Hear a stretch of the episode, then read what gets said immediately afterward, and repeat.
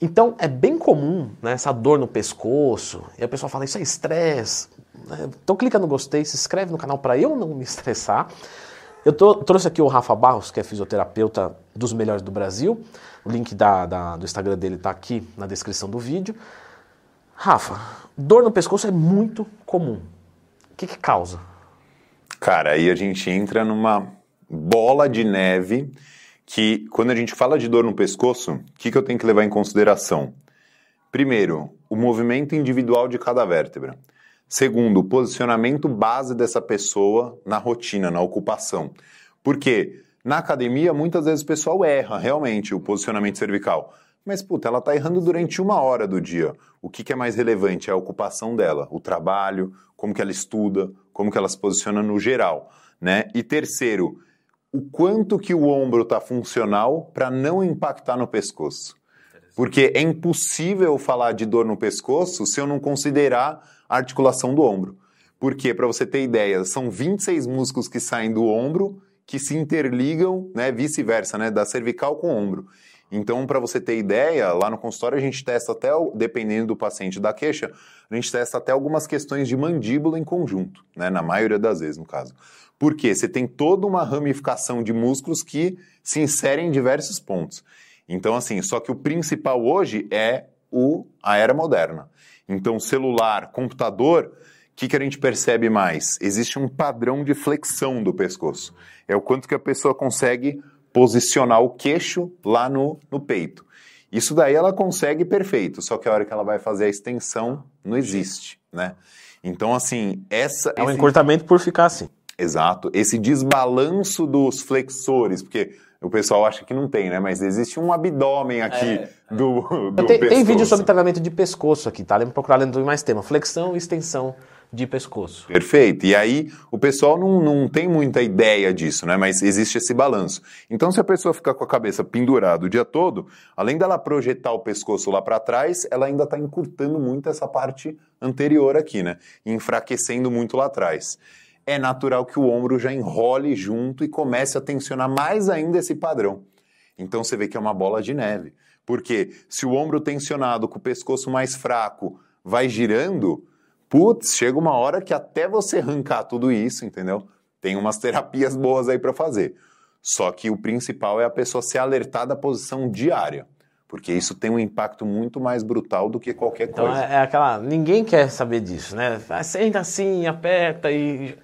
Mas isso é muito importante. Isso é muito importante, porque o posicionamento base é o que vai determinar, porque ela vai adotar até alguns posicionamentos durante o treinamento. Eu pego muito atleta que vai supinar, por exemplo, Sim. com o queixo no, no Sim, peito. sim. Putz, mas aí como é que ativa o peitoral superior? Isso é totalmente. A gente vai começar agora, inclusive, um artigo científico de supino no consultório para poder entender todas essas questões. Mas, assim, o posicionamento cervical influencia no posicionamento de torácica. Então, como é que o cara vai fazer um supino inclinado com o queixo para dentro? Não ativa nada do, do, do clavicular aqui. Né? E aí o cara quer ter uma caixa maior. Desculpa, amigo, não vai crescer nunca. Né? E aí o cara mete carga, carga, E ele carga. mete carga, lesiona o ombro, porque aí o ombro está mais rodado à frente, né? Tá mais exposto. Então, assim, esse posicionamento de cervical barra coluna, porque né, não dá para você falar só da cervical, tem uma coluna em conjunto, né? Tem que estar todo trabalhado para poder ele ter mais E qual, e resultado. qual seria, por exemplo, uma boa postura? Se uma coisa rápida, você poderia falar pro pessoal, melhora isso aqui, ó, presta atenção nisso. Cara, um, um- exercício que eu coloco, inclusive, lá pro pessoal da reabilitação no consultório, se colocar a mão atrás da cabeça e se você tentar empurrar sua mão, você já adquiriu uma postura totalmente diferente. Testa agora. E aperta para trás, empurrando. Ó seu peito, já não cresceu? Já mudou tudo. Ó o pescoço. Tá? Então, assim, isso te, te dá um reset no cérebro. Pô, olha, o- nossa, olha como é que eu tava. Tá tá trabalhando uma própria percepção. Você pode colocar até um temporizador no celular. A cada três horas trabalhando, tu, tu, tu. Opa! Ah, nossa, realmente, eu tá todo. Não precisa ser tão exagerado, então É. não é um cuidado tão chato. É, mas é uma coisa que se você for colocando sempre, dia, putz, você vai perceber que encaixa uns músculos diferentes, entendeu? Claro que tem toda aquela ergonomia de escritório, né? Mas, assim, respeitando tudo, ainda assim você tende a querer ceder, né? Então, só de dar esse apertar da mão, você já fala, opa, encaixou então, diferente. pessoa que tem dor tá sentindo dor agora, tá vendo o vídeo sentindo dor.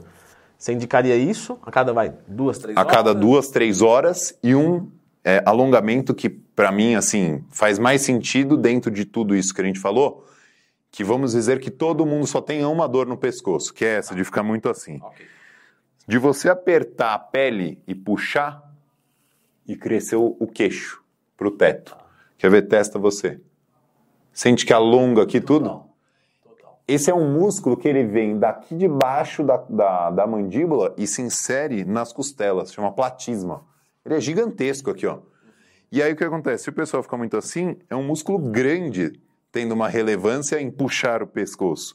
Então, ah. se você alonga ele aqui assim, você já Isso também a cada também duas horinhas. A cada duas horinhas. Então, puxa e cresce, puxa e cresce e de fortalecimento, de alongamento, assim, alguns, uma série de exercícios, alguma coisa nesse sentido?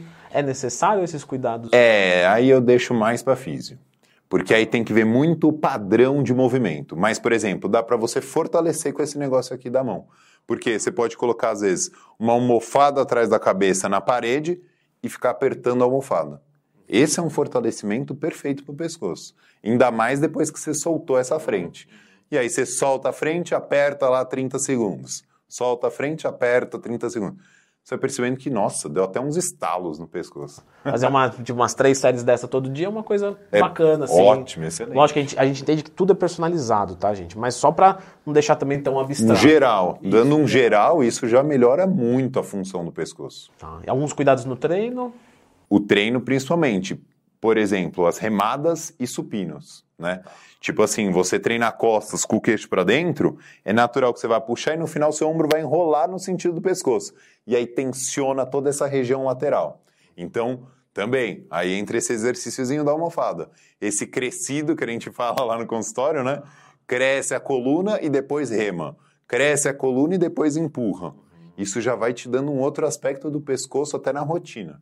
Tá, legal. Então vou fazer o seguinte, pessoal, eu vou deixar a indicação de um vídeo aqui sobre o próprio treinamento de pescoço, exercício de flexão, de extensão, que pode ser feito na academia, né, Rafa? Pode fazer com travesseiro, mas pode fazer também uma extensão com manilha, alguma Perfeito. coisa nesse sentido.